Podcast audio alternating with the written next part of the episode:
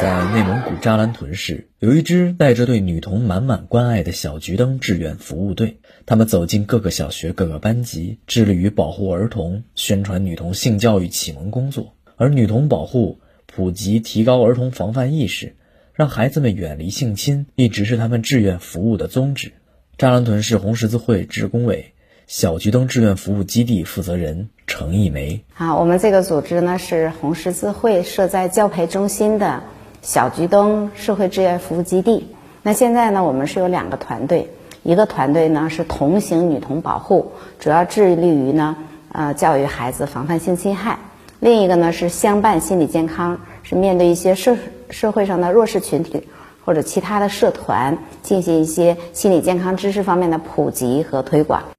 小桔灯志愿服务队从拟定防性侵教案开始。在学校和社区发放女童保护宣传折页、制作电影等，通过文字、图画、视频等形式增强儿童防性侵意识。程一梅，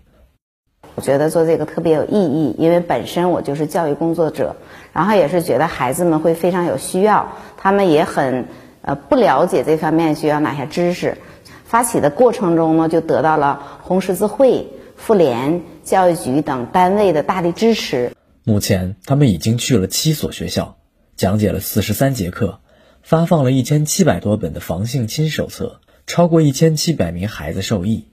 程一梅说：“只要孩子觉得不安全、奇怪、别扭、不舒服，这样的行为，家长都应该告诉孩子注意防范。那我们家长也有必要告诉孩子，就是虽然我们身边大多数好人，但是呢，尤其要防范的是熟人。”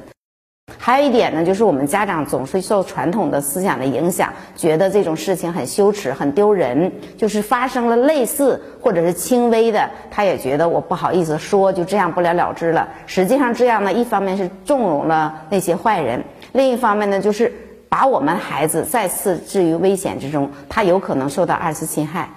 在信息快速发展的时代，帮助孩子认同自己的性别。依据性别规定他的性别角色行为和动情反应，让孩子认识及预防性侵至关重要。新华社记者达尔涵，内蒙古呼伦贝尔报道。